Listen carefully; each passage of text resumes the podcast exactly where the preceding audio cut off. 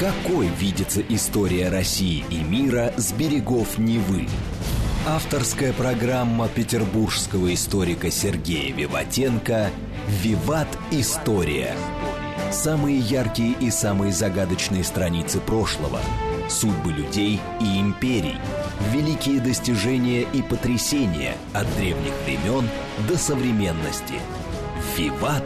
История». Программа предназначена для лиц старше 16 лет. Здравствуйте, вы слушаете радио «Говорит Москва». В эфире программы «Виват История». У микрофона Александра Ромашова и автор и ведущей программы историк Сергей Виватенко. Сергей, здравствуй. Здравствуйте, Саша. Здравствуйте, дорогие друзья. Как всегда, в конце выпуска мы разыграем книгу от издательства Витанова. Получит ее тот, кто правильно ответит на исторический вопрос, имеющий отношение к нашей сегодняшней программе, заданный Сергеем. Ну, а тема сегодняшней программы у нас «Освоение целины». Э, да, Саша, наши слушатели написали и попросили рассказать про это.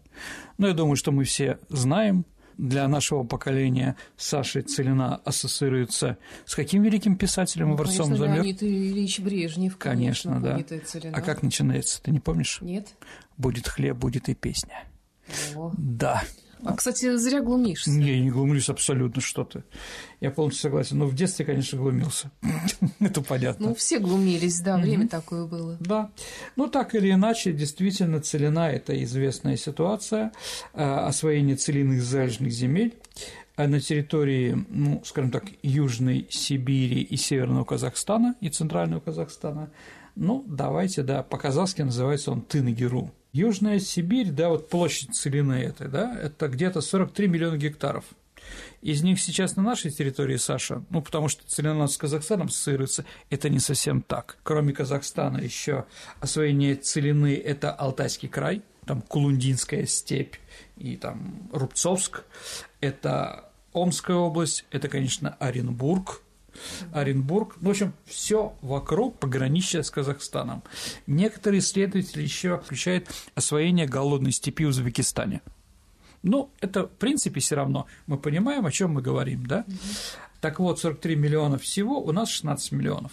А что такое целина вообще? Ну, это термин невинная. Непаханная земля. Недофлорированная, ну да. Угу. Ну, понятно, да?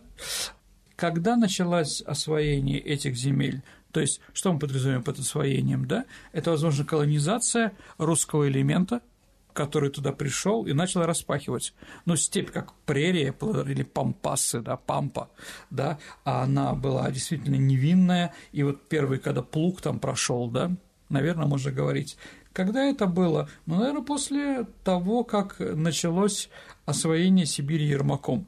Ведь как раз именно освоение Сибири шло через Южную Сибирь через какие-то степи, которые там находились, да, но вот русский элемент активно приходит на эту территорию при Елизавете Петровне, когда Северный Казахстан, там, да, Джус определенный, а, был присоединен к России официально. Ну, там всегда был такой фронтир, как вестерны, да, такое приграничье. Еще раз, в степи очень трудно сделать линию обороны, но крепости там были. Самая, Саша, известная крепость для нас с тобой – это Белорецкая крепость. Ну, помнишь, там капитан Миронов ее защищал. Капитанская дочка. Да, да, да.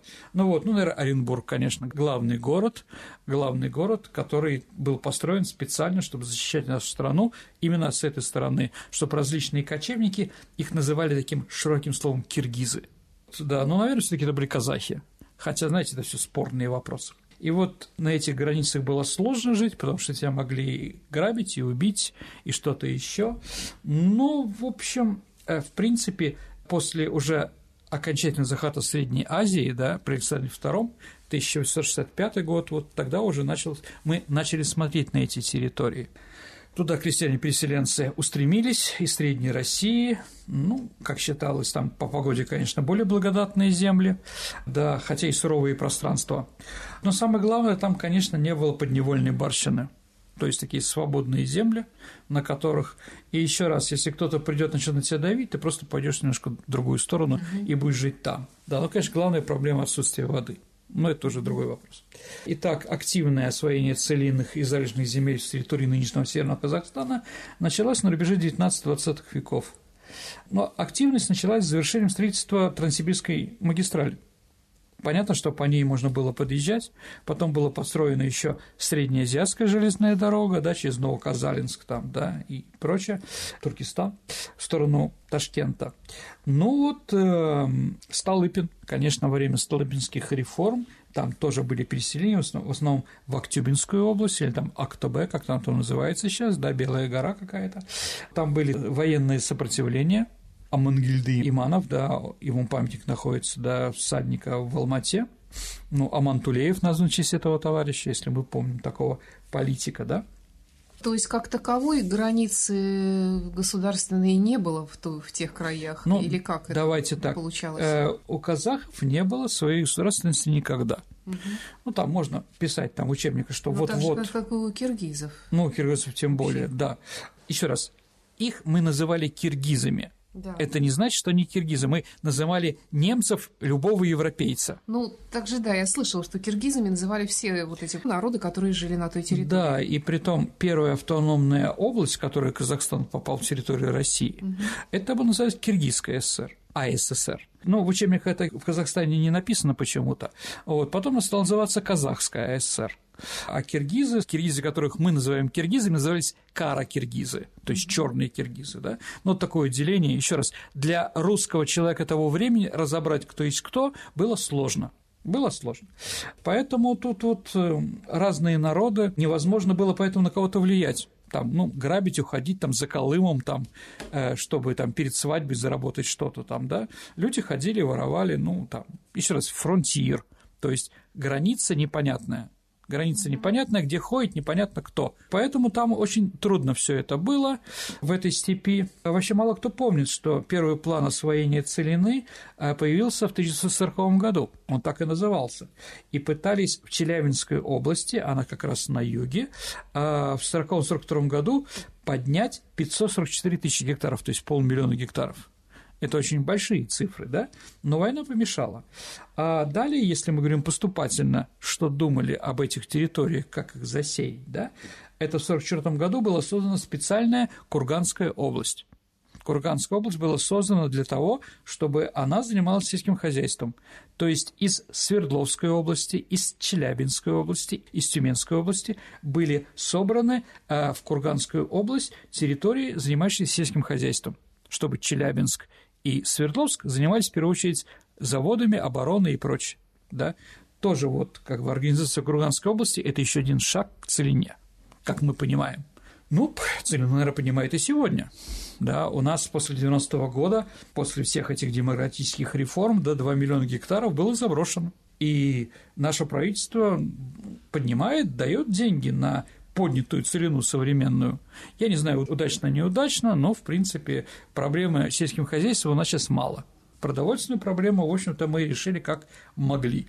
Но сколько бы я, Саша, это ни говорил, все равно и для тебя, и для меня, и для большинства радиослушателей слово «целина» всплывает в голове про февральско-мартовский пленум 1954 года. Целина – это как раз освоение их территорий именно при Хрущеве и целена с большой буквы. Новое слово появилось – целинник. Никогда же такого не было.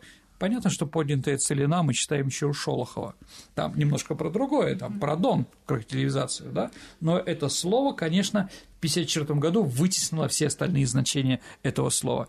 Еще раз, целина – это территория Северного Казахстана и Южной Сибири, которая тогда была принята попытка, да, заняться там другим сельхозпроизводством. Что до этого было там? Там было скотоводство кочевые народы, отары овец, верблюды, лошади, что там только не гоняли, да? Сельское хозяйство там не занимались, то есть э, зерно там не добывали. По разным причинам, по каким мы еще поговорим. Я думаю, прекрасно понимаете, что в советское время развитие сельского хозяйства – это такой больной зуб, которым занимались все. И не очень удачно, да?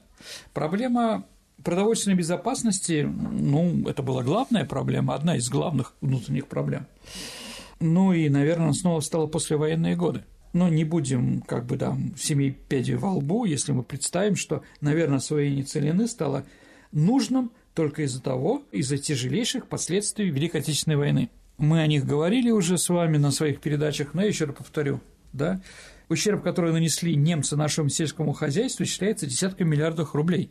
На оккупированной гитлеровской территории производилось до войны 55-60% всего зерна, 75% кукурузы, 90% сахарной свеклы, 65% подсолнечника, 45% картофеля, мясопродуктов 40 и прочее, прочее, прочее. Гитлеровцы уничтожили и вывезли почти 200 тысяч тракторов и комбайнов себе в Германию. Да, мы уже говорили, как они у нас собирали чернозем и отвозили его тоже в Германию. Да, страна лишилась более 25 миллионов голов скота, а также 40% предприятий по переработке сельхозпродукции.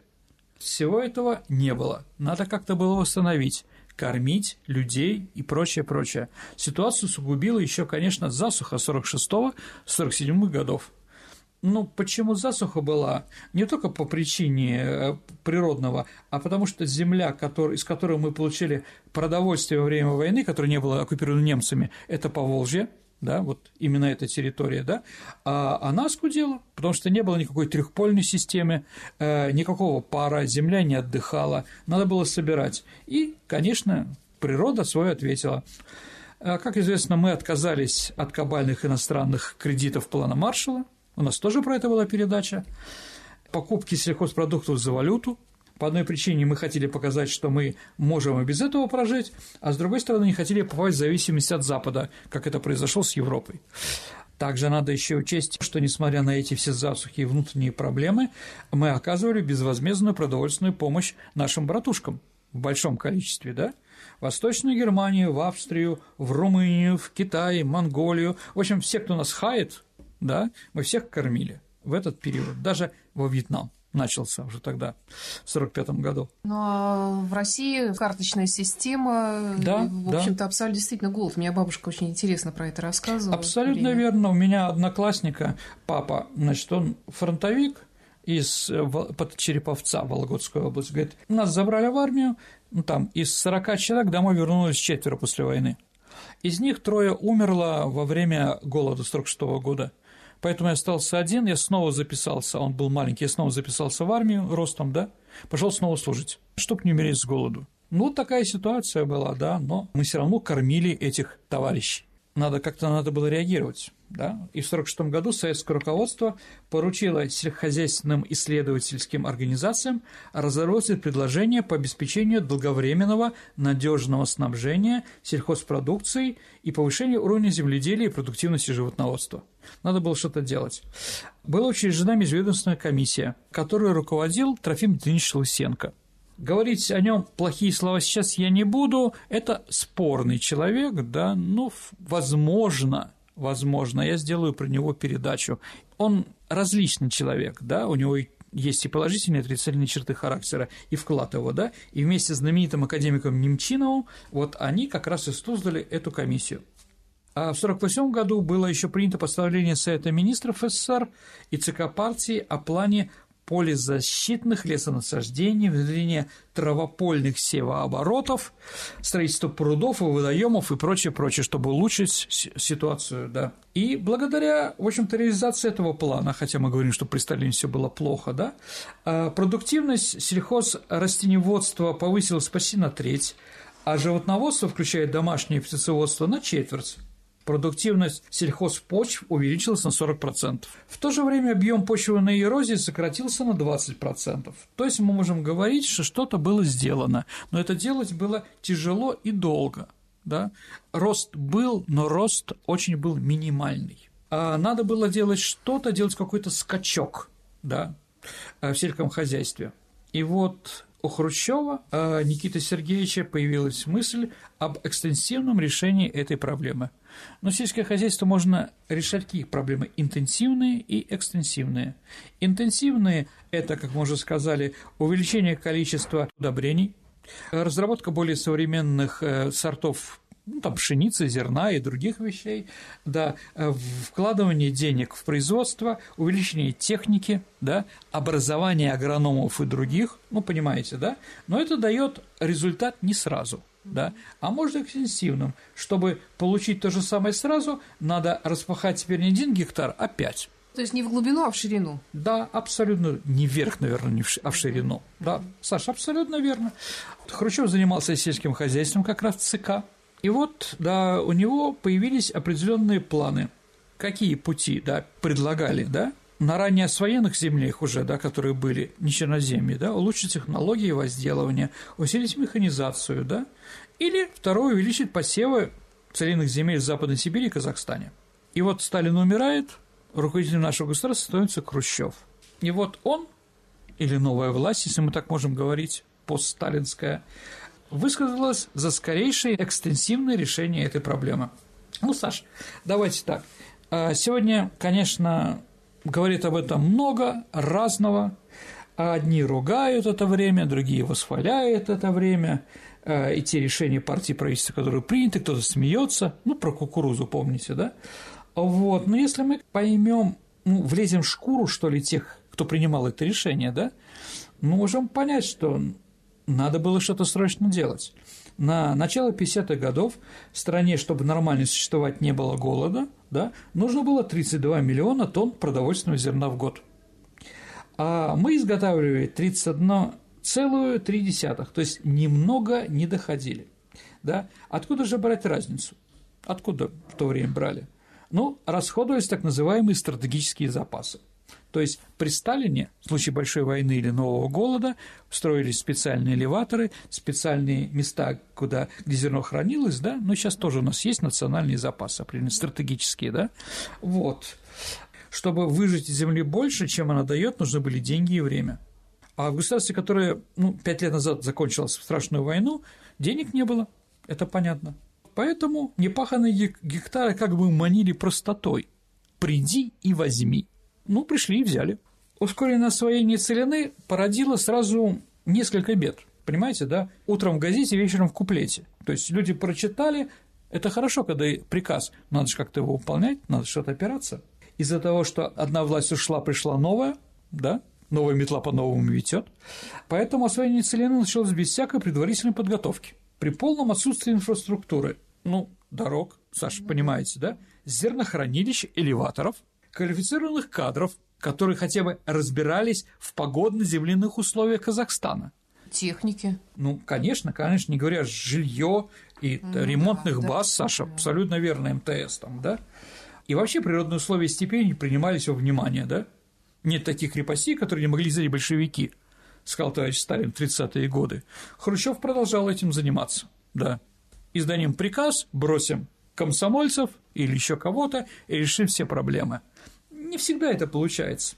Извините, да, песчаные бури и суховеи по приказу партии не останавливаются. Не были разработаны щадящие способы обработки почв и адаптированные к этому типу климата сорта зерновых. Ну, понимаете, если по уму это делать, все это надо анализировать, да? Но у нас было сначала вперед, утром разберемся. Ну, вот разбирались, конечно, да. Итак, это освоение целинных земель, честно я вам скажу, наверное, это очередная политическая кампания, которая якобы способна на часть решать все проблемы с продовольствием.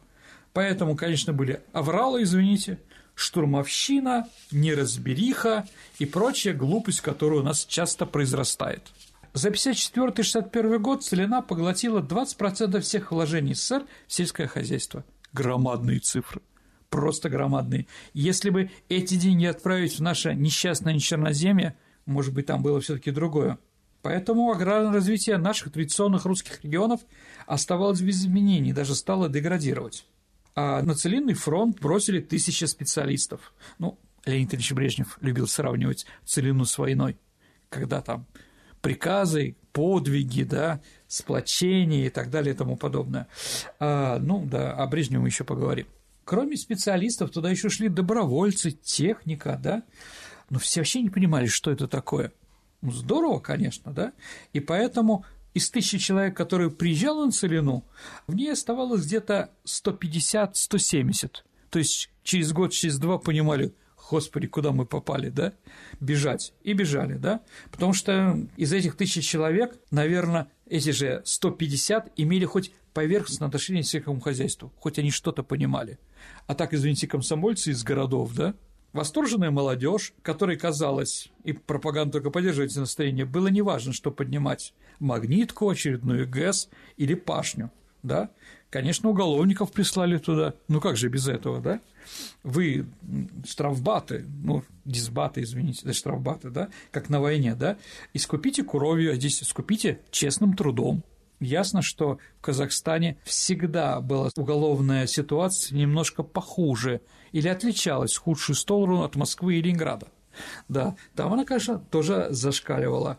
Ну, гендерный перекос. Мужчины ездили, там на 10 мужчин одна женщина. Понимаете, переселенцы – это молодежь тестостероном. Куда его девать? Борьба идет, понимаете, какая там, да, что там происходило, да? Все это было, конечно, минусы, которых не ожидали в принципе. Еще раз, а как же плановая экономика? Все об этом забыли, потому что давай, давай. Для Хрущева вот это «давай-давай» было очень простое. При Брежневе стали уже более образованные люди, а при Хрущеве Политбюро состояло, ну, скажем так, из малограмотных людей. Они были приверженцы коммунизма. Но если посмотреть, это, конечно, в основном были пастушки. В детстве, в юности гражданскую войну там провоевав, там, поэтому грамотных людей там было мало. А с другой стороны, честно, если ты грамотный, тебя рано или просто объявят врагом народа и расстреляют. Это наше как бы такое, да? Ну, был какой-то результат, конечно. Первые несколько лет на целине, значит, в стране существенно вырос сбор хлеба.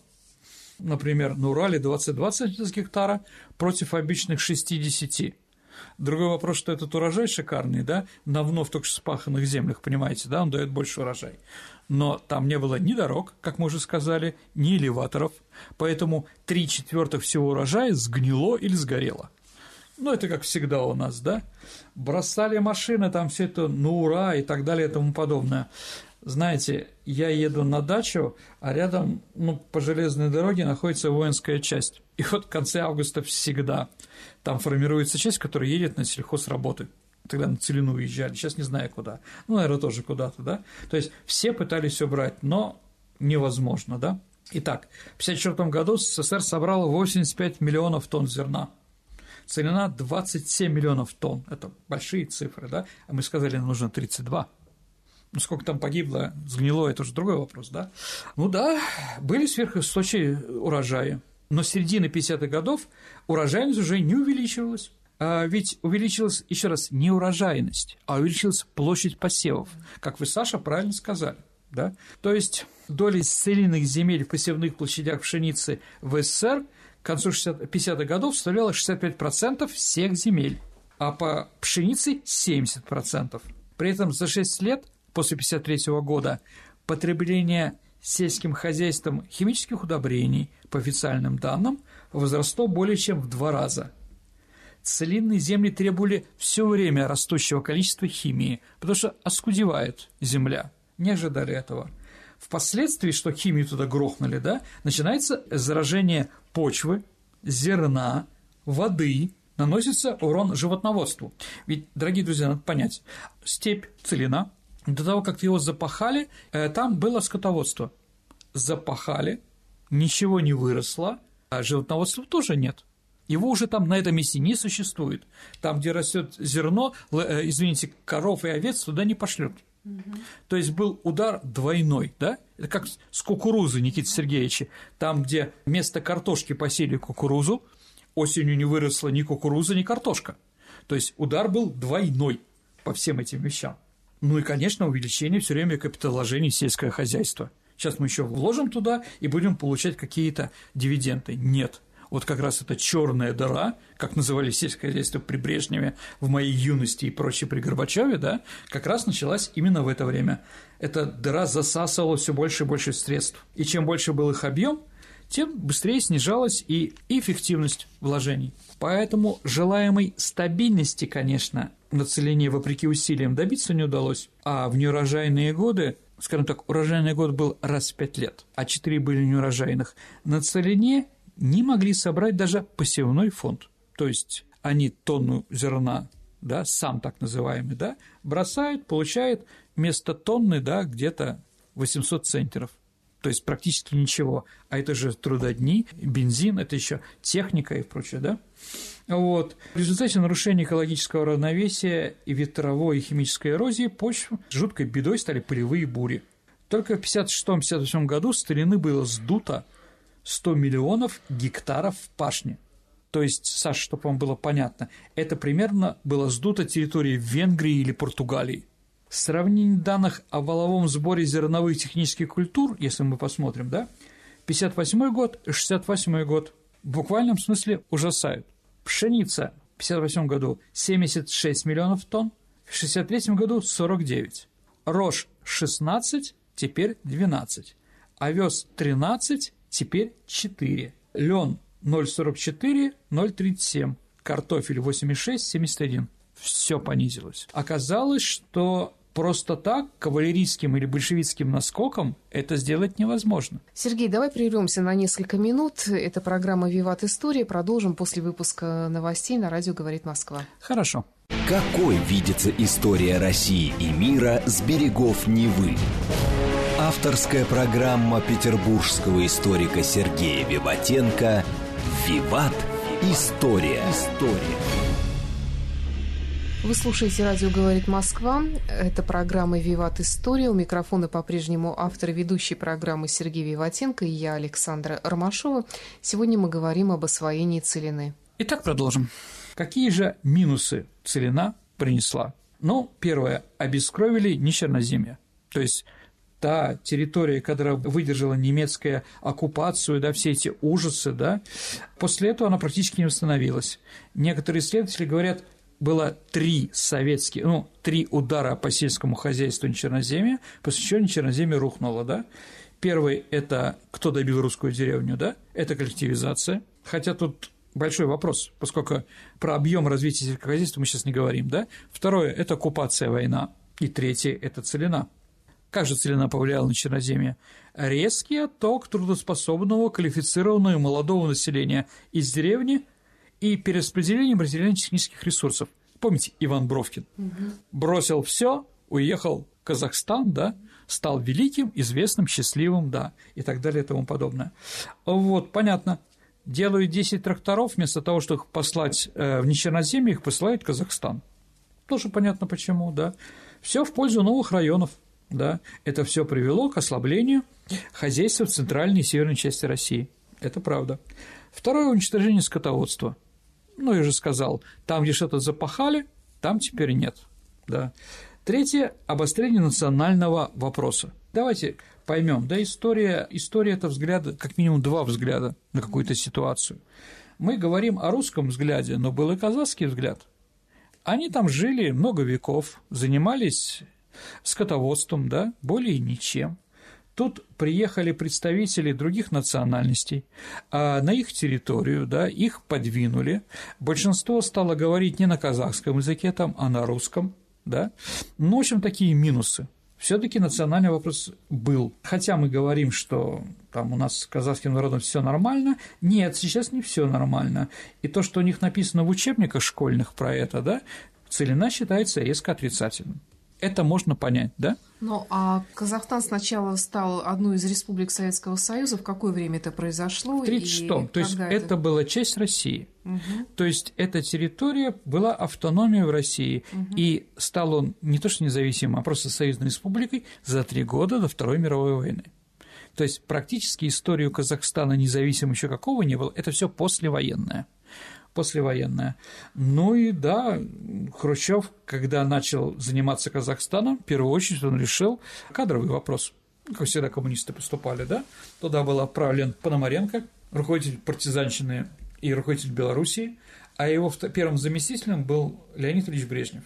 Ну и там началось там какие-то а, изменения, да? Только при Брежневе снова возглавил э, Казахстан уже Дин Мухаммед Ахметович а когда она стала не автономная, а советская социалистическая? В 1936 году. Ну, ты говоришь, что это автономия. Давайте так, нет. Не, Автономию непонятно. они получили в 20-е годы. Сначала mm-hmm. называлась Киргизская автономия, АССР, mm-hmm. потом она стала называться Казахская ССР. А с 1936 года она стала называться Казахская СССР, mm-hmm. Советская Социалистическая Республика. В принципе, это было сделано из-за больших территорий. Угу. То есть посчитали, что нужно, скажем так, э, в этой территории иметь компактное руководство. Но тоже это компактное руководство было в Алмате. Алмата – это не середина Казахстана, понимаете, да? Это очень далеко границы, но все равно это было сделано. Это было сделано. Но сейчас столица в Нур-Султане или Астана, Акмала, Целиноград. В то время это был центр, да? В принципе, конечно, наверное, столица должна быть в центре. А вы скажете, как Петербург? Петербург тоже ненормально, когда столица находится где-то на отшибе. Хотя громадное количество таких стран, где такое происходит. Да, но в Казахстане это тоже вот такое происходило. Конечно, Казахстан, благодаря этим финансовым влияниям, он, э, скажем так, сделал шаг вперед очень большой и в техническом плане, да, и в природонаселенном плане людей увеличилось, и в образовательном плане. Туда вкладывались большие деньги, не случайно, да, что именно а, там же ведь кроме сельского хозяйства еще развивалась и промышленность, а также космическая программа. Байконур же это Казахстан. Поэтому, с одной стороны, конечно, казахи могут быть, э, скажем так, э, удручены той ситуацией, которая происходила, а с другой стороны, советская власть им дала очень много – первую очередь, государственность. До этого, конечно, у них никогда не было. Еще раз, почему не было, это другие вопросы, да? Ну, еще минус, наверное, это скудение почв. Тоже мы говорим об этом. То есть быстро что-то взяли, а потом уже ничего было. Земля уже не родила. Ну, какие итоги, да? Пашня земля отомстила. Это точно, да? за то, что туда пошли. Да и само государство, получив первый целинный хлеб, который позволил выродить на плюс зерновой баланс страны, казалось, охладела, потом собственной затеей наигралась. А во второй половине 50-х годов отмечено уже постоянное снижение темпов работ на целине и внимание к ним властей. Если в 54-56 годах было освоено ну, на, на Южном Урале а примерно 2,6 миллиона гектаров, то в 60-м году только 29. Но, с другой стороны, тоже, знаете, план надо осваивать. А там солончаки, да, там нельзя ничего делать, да? Нет, давайте освоим, да? Ну, освоили, получили еще одну экологическую катастрофу. Ну да, еще можно сказать, еще, конечно, работа нашей власти и Никиты Сергеевича Хрущева. Ведь удар по сельскому хозяйству был там и с других сторон нанесен, который оказал для целины пагубные воздействия. Ну какие? 57 год поголовное превращение колхозов в совхозы. То есть, да, если колхозы были какие-то хоть определенные хозяйства, где можно было что-то договориться, кого-то выбрать и прочее, да, то совхозы – это государственные, директоры назначают, да, селение деревень, то есть жили, да, теперь маленькие деревни уничтожаем, да, все объединяем в большие усадьбы. Тоже это привело. Люди не доезжали до больших усадьб, они уезжали. 58 год. Ликвидация МТС, машино-тракторных станций. Если раньше как была коллективизация? Народ объединяется, и в каждом районе строили, государство строило за свой счет машино-тракторные станции. Привозили туда трактора, которые сдавали в аренду колхозам. То есть трактористы, они пахали колхозам землю, да, но все это принадлежало государству. А Никита Сергеевич придумал бинго просто, просто такая победа, да, что принудительно он заставил колхозы выкупать технику эту, денег, конечно, в колхозах не было на это. Колхозы все стали убыточные, потому что им нечего было платить. От этого резкий рост аграрных долгов, ну, которые до сегодняшнего дня становятся проклятием аграрно-промышленного комплекса. Если в 70-е годы было на Урале 32% совхозов убыточных, то в 90-м практически все. Резко падает урожайность, да, земля устает, поддержки и нет. А давайте так сравним. В 50-м году урожайность вокруг будущих целинных земель 12 гектара, в 56 году 13,8, то в 58 – 7. Ну, целина насытилась энтузиазмом. Она дала все, что могла дать, но на голом энтузиазме, да, но это год-два, все, да, и деньги.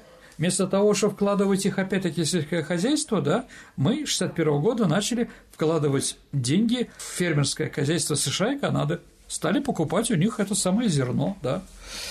Да, наши нефтедоллары, которые тоже тогда появился у нас, э, нефть и газ, да, поддерживали американского фермера. Ну и, можно так сказать, красочно, что с первой фурой зерна из Канады целина умерла.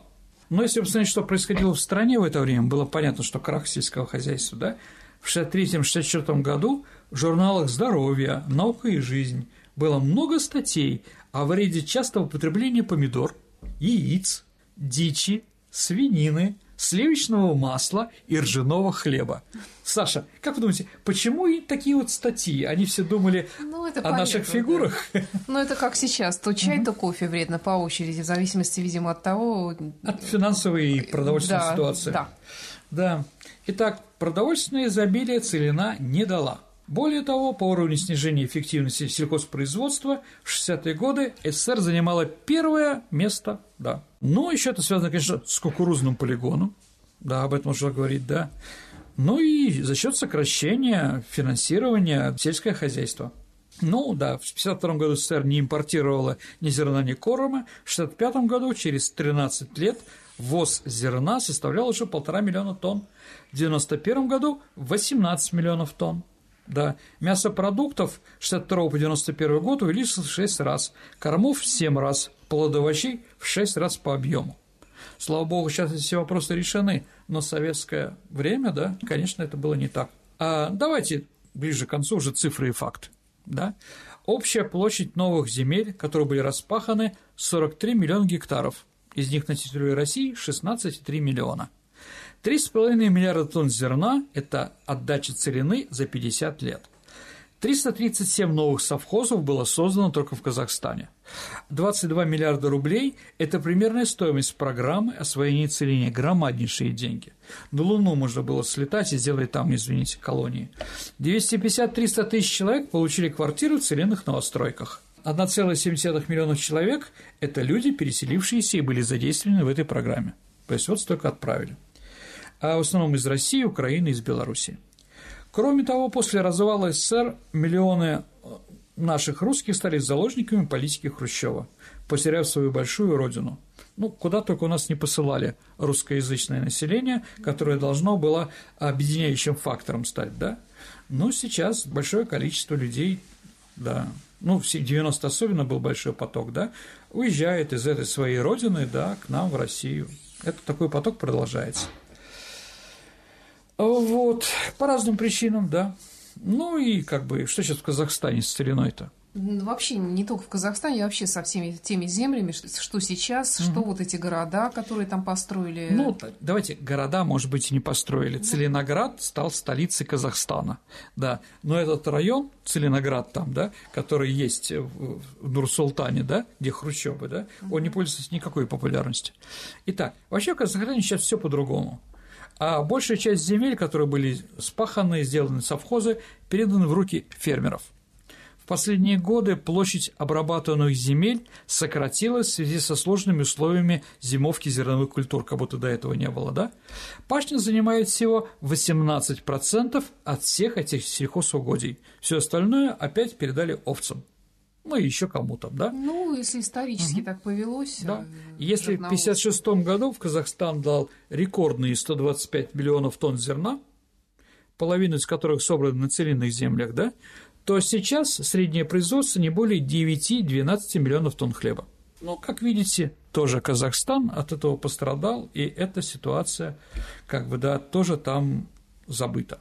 Вот такая вот ситуация с сельским хозяйством тогда экстенсивность, непродуманность, да, плохое непонятное финансирование, неточное финансирование привело, с одной стороны, сначала к героизму, да, у нас все через героизм происходит, через жертвенность нашего народа, да, которые там страдали и прочее, вот, а потом был какой-то момент, когда целина выполнила свое задание, но чтобы ее развивать нормально, чтобы продолжать это быть житницей, мы это не смогли сделать. По разным причинам, внешнеполитическим, внутреннеполитическим, проблемы в властных структурах и так далее и тому подобное.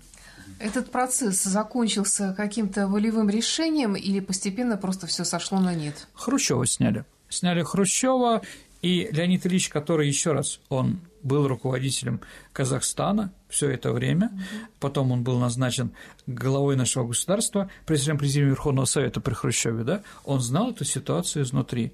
Леонид Ильич Брежнев был умным человеком, профессиональным, да, на своем месте. Он делал все, что мог, да, но, к сожалению, иногда этого мало. И поэтому он пытался хоть как-то это нивелировать. Да, в советское время все время говорили там про колхозы, которые Целина сделала и прочее, но на самом деле целинный проект был уже ну, сокращен или забыт. Нет, ну там давали деньги определенные, чтобы это все поддерживать и прочее. И, по-моему, в 79 году был снова хороший урожай. Но этот урожай, дорогие друзья, он от природных явлений а не от, от научного вклада да, э, в ситуацию в Казахстане. Просто так получилось. Хорошая погода, количество воды, отсутствие каких-то ветров, да, вот привело к такому урожаю, да.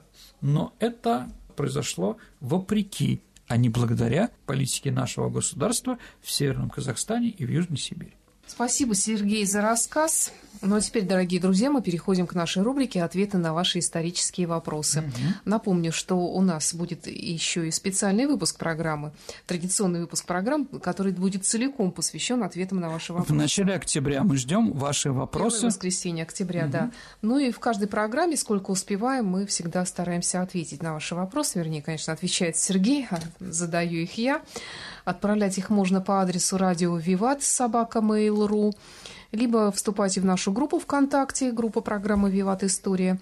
Можно в личном сообщении мне или Сергею, и у нас там есть разные возможности для того, чтобы задать вопрос. Вопрос от Романа. У меня банальный вопрос про картофель. Я знаю, что его в Россию завез Петр I. Правда ли это?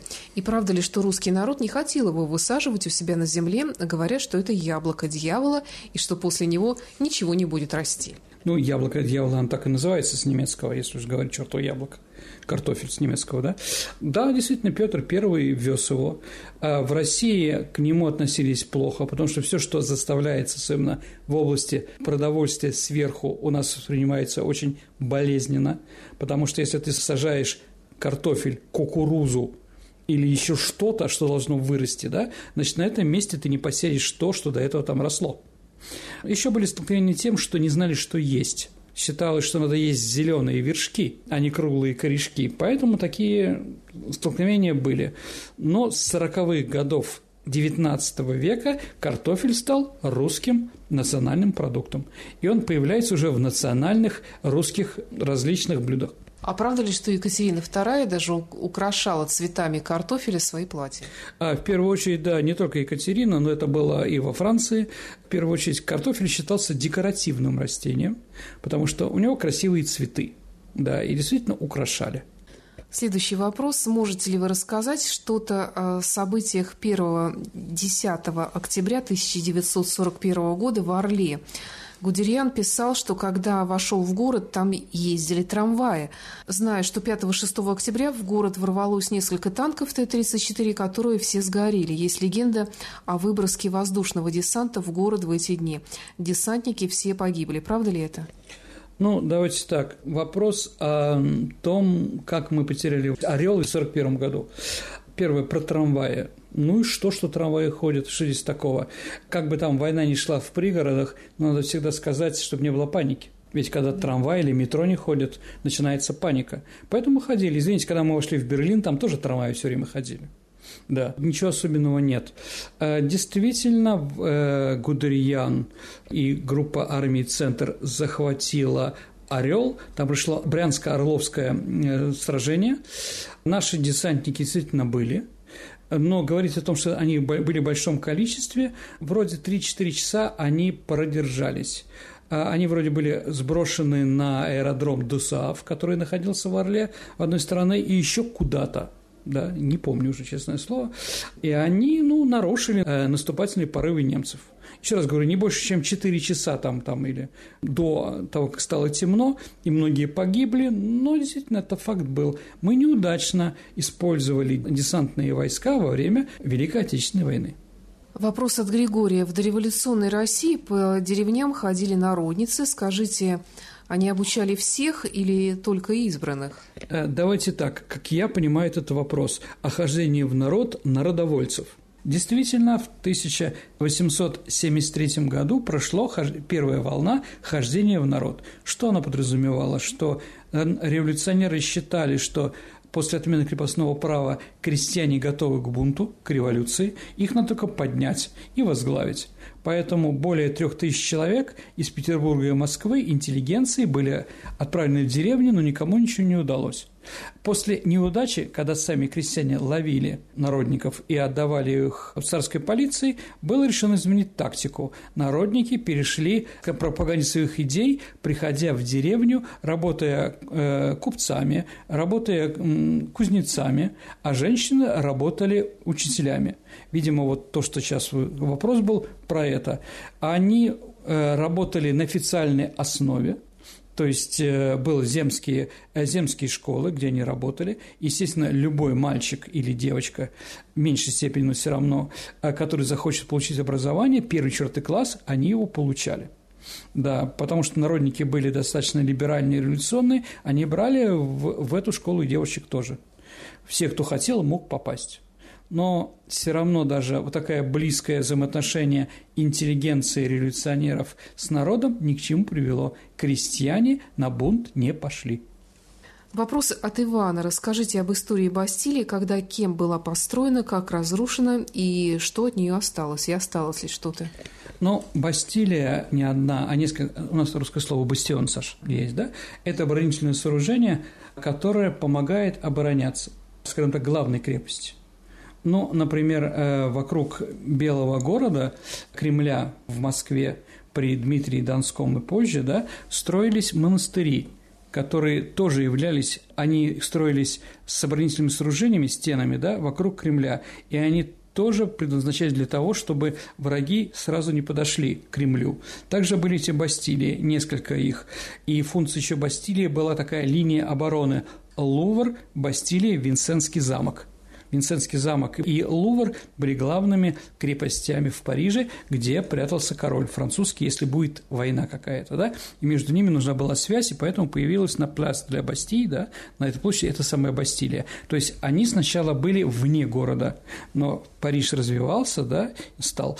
А после того, как Франция была объединена, и Бастилия появилось огнестрельное оружие, Бастилии были срыты, которые были, осталась только одна, которую мы знаем с вами прекрасно, и она стала государственной тюрьмой. Э, в государственной тюрьме сидели разные люди, там Вольтер, Маркиз де Сад, родственники Ришалье и многие другие она не была главной политической тюрьмой. Наверное, Винсентский замок более серьезный, чем Бастилия. Но для всех это было символом, потому что она была высокая, доминантной в этом, в этом районе Парижа. И поэтому, конечно, они знали больше, чем каких-то других. И поэтому считалось, что там, оказывается, находились более интересные люди, более активные и серьезные революционеры. Но на самом деле это было не так. Когда ее штурмом взяли 14 июля 1989 года, то там оказалось сидели непонятно кто. Финансовые аферисты, какие-то уголовники, там, да, в общем, ерунда, ни одного политика там не было.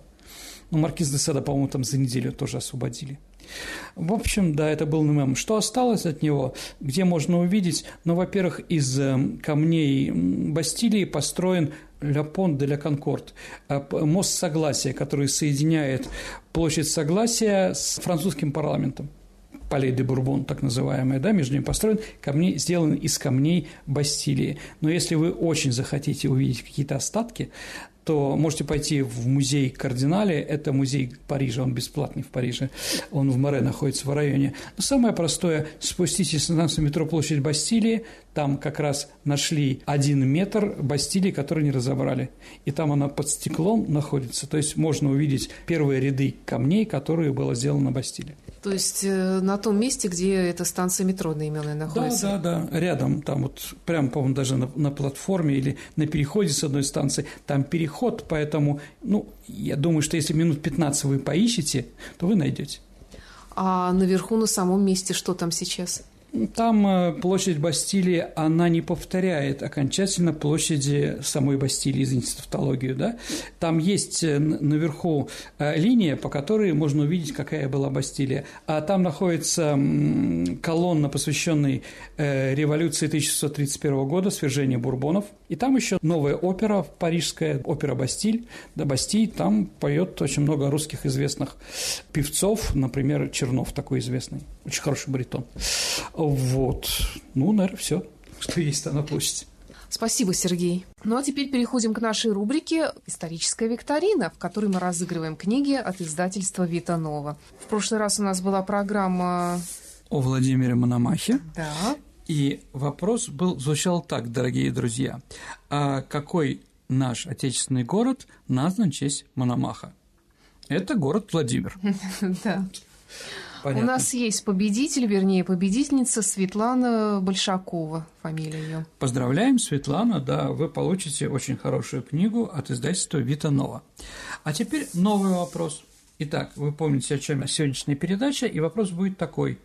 Как известно, первые летчики-космонавты Советского Союза получали звание Героя Советского Союза, Золотую звезду Героя и Орден Ленина. Скажите, а какую еще медаль вручали каждому космонавту. Ваши ответы вы можете также отправлять по адресу радио Виват собака mail.ru, либо в нашей группе ВКонтакте найдите Сергея Виватенко или меня, Александру Ромашову, и в личном сообщении большая просьба, чтобы никто не подглядел правильный ответ, отправляйте ваши варианты. Ну а на сегодня все. Это была программа «Виват История». Спасибо и до встречи через неделю. До свидания, дорогие друзья. До новых встреч в эфире.